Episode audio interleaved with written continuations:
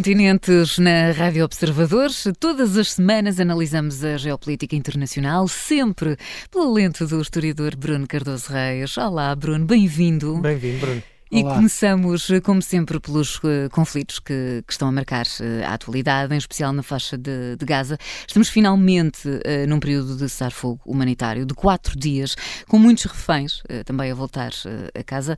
Parece que se vai cumprir a previsão de Joe Biden desta semana. Estamos agora muito, muito perto de trazer de volta à casa alguns destes reféns e brevemente. Não quero entrar muito em detalhe, porque nada está feito até estar feito. E assim que tivermos mais para dizer, diremos. Mas a situação parece boa neste momento. Bruno, em altura de pausa humanitária e com os reféns a voltar a casa, quem é que podemos dizer que está a ganhar a guerra nesta altura? Bem, eu acho que quem está claramente a ganhar, em termos de protagonismo diplomático, prestígio, de resultados, é desde logo o Qatar, é, que já falámos aqui várias vezes, um, um, pequeno Estado com apenas 300 mil habitantes, extremamente rico, as terceiras maiores reservas de gás do mundo, e que aposta muito eh, em usar essa enorme riqueza para projetar uma espécie de poder suave, portanto, um poder mais diplomático. Por exemplo, são eles os donos da Al Jazeera, daquela televisão, eh, enfim, de língua árabe, mas que é a grande televisão de referência sobre coisas do Médio Oriente, também em inglês. Uh, e, e, depois tem esta questão de um certo equilibrismo diplomático extraordinário, que é, ao mesmo tempo tem, por exemplo, a maior base militar dos Estados Unidos no Médio Oriente, uh, Al-Udeid, e uh, tem uh, a liderança do Hamas no, exílio. e depois utiliza, no fundo, esse equilibrismo para quando é preciso negociações entre inimigos viscerais, já aconteceu entre os Estados Unidos e os Talibã, agora entre Israel e o Hamas, acabam por ser eles os intermediários indispensáveis. Depois os próprios Estados Unidos, ouvimos aqui o Joe Biden, apesar de tudo, uh, os Estados Unidos estiveram muito envolvidos nesta negociação. Sabemos que ela decorreu sobretudo não pelos canais diplomáticos normais, mas através dos serviços de informações, da Mossad, mas também da CIA. William Burns esteve várias vezes na região, inclusive no Catar, para ajudar a mediar este acordo e depois também o Egito, que foi aqui também um intermediário indispensável, até porque em termos, digamos, de geografia, uhum. eh, fazem a fronteira com Gaza e, portanto, são eles que garantem condições de segurança para esta troca, digamos, de reféns por eh, prisioneiros palestinianos. Pois acho que, apesar de tudo, o Hamas e Israel retiram daqui alguns resultados. Agora, dizer que estão a ganhar a guerra, isso já é mais complicado. Acho que, no fundo, podemos dizer que certamente toda a gente está a perder em Gaza em termos de população civil. Eh, uhum. São aqui as grandes vítimas. Uh, os civis israelitas uh, também uh, continuam a ser vítimas, por um lado, deste drama dos reféns, que afeta muitas famílias. Depois, nós não falamos muito nisso, mas eu gosto de recordar que há uma zona de Israel maior do que Gaza, maior do que, em área do que Gaza, embora com muito menos população, mas há dezenas de milhares de israelitas que tiveram de sair de colonatos de pequenas cidades junto a Gaza e que ainda não, não estão em condições de voltar, porque não há condições de segurança. em termos propriamente de, do Hamas e do governo israelita, conseguem aqui alguns resultados. Eh, o Hamas consegue a libertação de alguns presos palestinianos, enfim, muito menos do que eles exigiam, queriam a libertação de todos os presos, depois de milhares de presos. Eh, é uma, digamos, uma, um rácio de 3 para 1, é muito menos do que, por exemplo, aquele soldado único um, ehm, por mil prisioneiros palestinianos, mas é, mas é alguma coisa. Uma pausa também nos combates, que é muito importante eh, em termos militares para eles conseguirem reorganizar um pouco uh, e, e, enfim, dar algum alívio à população civil de Gaza que eu acho que não é prioridade para o Hamas, mas não deixa de ser útil politicamente, o governo israelita consegue, no fundo, mostrar que uh, esta aposta em usar a coerção, usar a força para pressionar o Hamas, para forçar a libertação de reféns, que foi sempre o que o governo israelita foi dizendo, quer à sua população, quer até aos seus aliados, que pressionavam por um cessar-fogo unilateral, o governo israelita dizia nós não podemos fazer isso porque o Hamas nunca vai libertar reféns eh, se nós eh, tivermos um cessar-fogo, eh, só vai libertar se nós continuarmos a pressão militar e a única forma de eles obterem algum alívio dessa pressão, de haver algum cessar-fogo, mesmo temporário, é a libertação de alguns, de alguns reféns. E, portanto, conseguiu, pelo menos, aparentemente, provar que essa tese tinha alguma validade. Uhum. Uh, Bruno, a guerra no Médio Oriente continua a retirar aqui muito espaço mediático, também espaço diplomático à, à guerra na Ucrânia. Uh, Pergunto se, se isso também se sente nos apoios, ou seja, como é que estão os apoios neste momento da Europa e também dos Estados Unidos da América à Ucrânia? Bem, as sondagens continuam a mostrar um, um, apoio bastante razoável à Ucrânia, um apoio maioritário à Ucrânia na maior parte dos países europeus, uh, mesmo também nos Estados Unidos. Uh, qual é aí o grande problema? É que no caso dos Estados Unidos há uma crescente clivagem, uma crescente polarização nesse apoio, ou seja, se somarmos tudo, o apoio é claramente maioritário. Uh, mas depois, se entrarmos em detalhes sobre o grau de apoio militar, a continuação do apoio, isso já começa a, ser mais periclitante e, sobretudo, temos a tendência para esse apoio ir, uh, se ir reduzindo entre os republicanos, entre os eleitores republicanos. E, e, portanto, isso é um problema porque estamos a entrar, digamos, em força, digamos, no calendário eleitoral americano. É verdade que as eleições presidenciais só são em novembro de 2024, do próximo ano, mas já estamos com as primárias, portanto, estas eleições para escolher os candidatos presidenciais, sobretudo muito importantes do lado do Partido Republicano, não é? Onde não há um candidato, digamos, já completamente definido, mas parece que Trump, mais uma vez, será o, o candidato, é o candidato uhum. com mais apoios, destaca-se muito nas sondagens, uh, está sempre acima dos 50%, nenhum dos seus adversários chega aos 20% dentro do Partido Republicano e, portanto, isso vai-lhe dando mais peso, mais influência entre os eleitores republicanos, entre os parlamentares republicanos, os congressistas republicanos, uh, e, portanto, uh, e, e, sabemos que Trump é realmente hostil a uma à continuação da ajuda à Ucrânia, aliás, em geral, até à ajuda externa, praticamente em relação a todos os países, talvez com exceção de Israel, uh, e, portanto, isso vai criar aqui uma pressão crescente, um problema crescente à Ucrânia, que realmente precisa muito deste apoio. A Ucrânia está a tentar, no fundo, afirmar um pouco a sua autonomia estratégica, apostar em desenvolver, por exemplo, a sua indústria de defesa em certas áreas, os drones, etc., eh, para não estar tão dependente de fornecimentos de armamento do exterior. Está a tentar conseguir compromissos de, de, mais longo prazo, multianuais, com vários aliados importantes, nomeadamente europeus. Isso aconteceu ainda agora com a Alemanha também. Mas o problema é que o, o, apoio americano é absolutamente insubstituível, sobretudo em termos militares. Os países europeus, por muito que queiram, não, nunca conseguiriam fornecer a quantidade ou a qualidade de armamento que os Estados Unidos fornecem eh, e, portanto, aí eh, esse é um problema de, de, base, uma fragilidade, um problema de base da Ucrânia neste contexto atual e durante o próximo ano. E podemos, eh, enfim, deduzir que Putin estará à espera das eleições americanas, não é? Portanto, estará cheio de esperança de que Donald Trump eventualmente ganhe e cria aqui um enorme problema à Ucrânia uh, e lhe cria, no fundo, uma situação muito mais favorável para ou para novas operações militares ou para fazer uma grande pressão para haver concessões, para haver negociações, mas negociações em que a Ucrânia esteja numa posição muito mais frágil. Bruno, voltamos a, relembrar guerras eh, esquecidas. Vamos até à guerra civil no Iémen e os eh, úteis de que temos ouvido falar a respeito de Israel. Qual é o ponto de, de situação? Bem, é, é, um conflito realmente praticamente esquecido, de vez em quando aparece, mas uh, já dura desde 2011, portanto há mais de 10 anos. Uh, foi um daqueles exemplos trágicos de, de, da, esperança, da esperança da primavera árabe, daquele uh, processo, digamos, de contágio que parecia um contágio democrático, mudança de regimes autocráticos de várias décadas em vários em vários, em vários países do mundo árabe, mas que rapidamente se transformou numa espécie de inverno e às vezes até de um inferno uh, árabe, ou seja, no caso da Líbia, no caso da Síria e também no caso do Iémen, o que aconteceu foi um colapso do regime anterior, mas o que o substituiu foi uma guerra civil uh, extremamente intensa. Uh, de todos esses casos, da Síria realmente é o mais dramático, aquele que causou mais mortos, mas também no Iémen se estima que haja, tenha havido centenas de milhares de mortos desde 2011 eh, como o Ocidente não é aqui o principal protagonista, como isto é essencialmente um conflito bem, interno, desde logo, entre diferentes etnias, o Iémen tem uma história muito complexa, inclusive o sul do Iémen não fez parte do Iémen independente. Uh, durante décadas era uma colónia britânica, só se torna independente em 1967. Depois, como, como um Estado independente, portanto, durante décadas, durante a Guerra Fria, há um Iémen do Norte e um Iémen do Sul, que só se unificam uh, no início dos anos 90. Portanto, tudo isso agora voltou a aparecer, mas há aqui atores externos muito importantes, não são realmente os países ocidentais.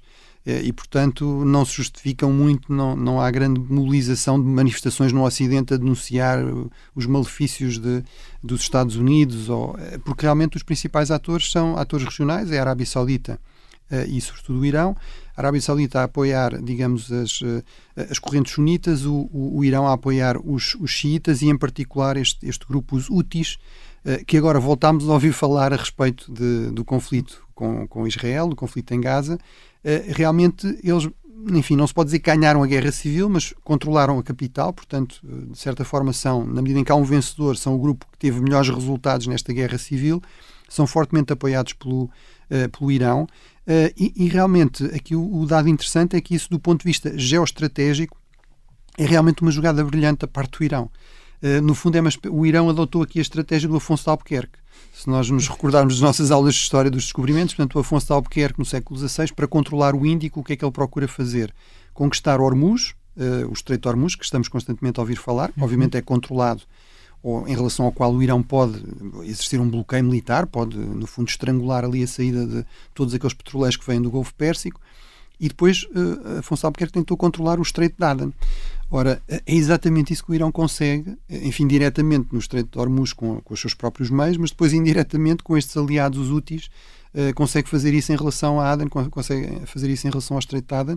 Uh, portanto, é aqui uma forma de pressão uh, muito, enfim, muito interessante do ponto de vista da ação externa do Irão, porque lhe permite, no fundo, ameaçar uma via eh, uma via absolutamente essencial para o comércio, eh, para o comércio marítimo global.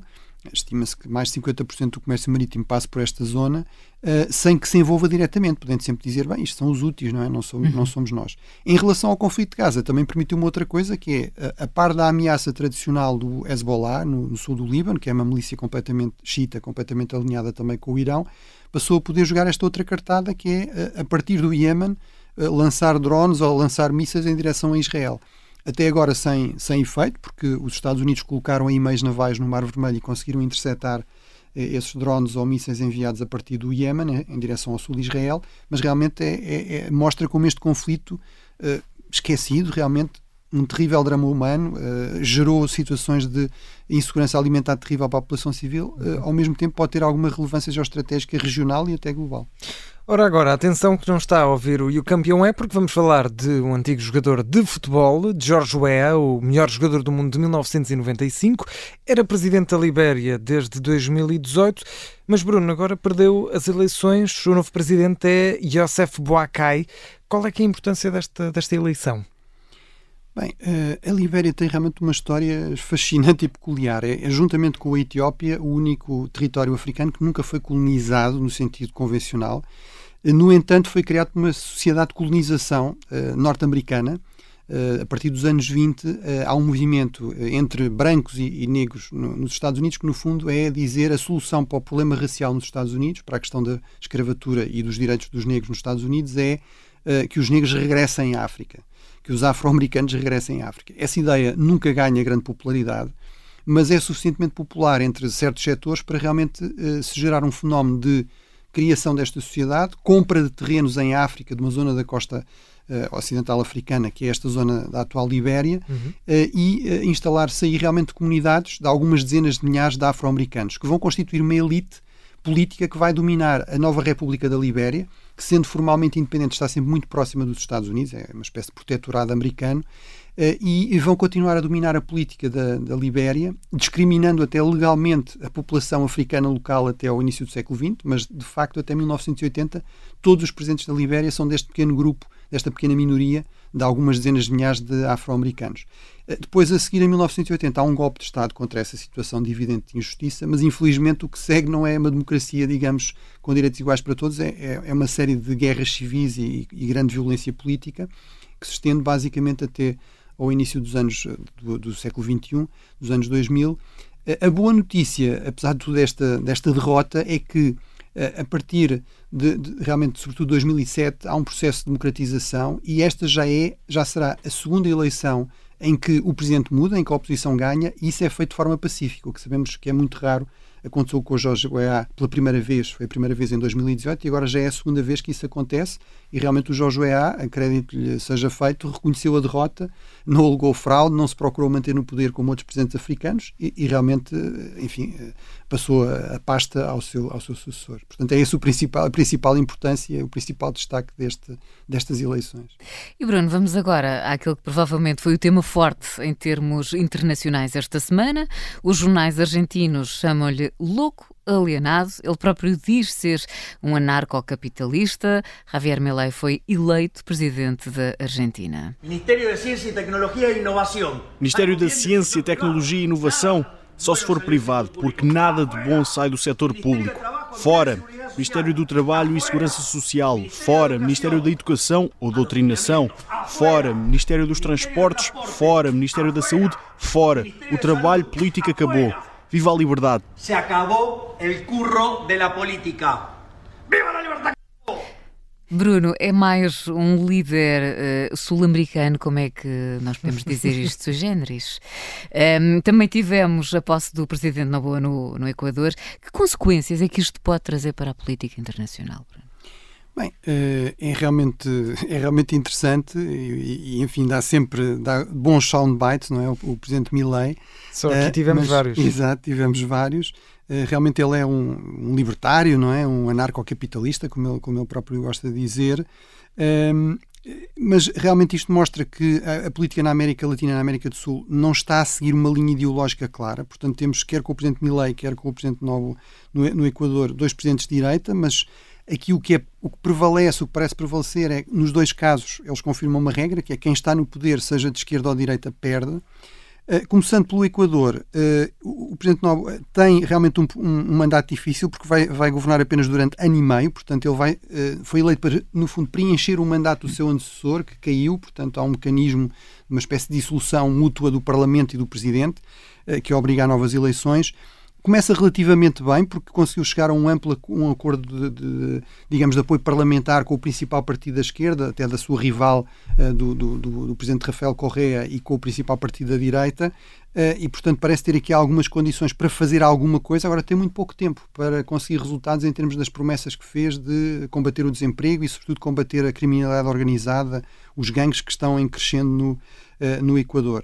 Em relação à Argentina, no fundo, Milei tem o problema que fez promessas, enfim, por exemplo, acabar não sei, com não sei quantos ministérios, por uhum. exemplo, dolarizar completamente a economia, no fundo, tudo passar a funcionar com base em dólares.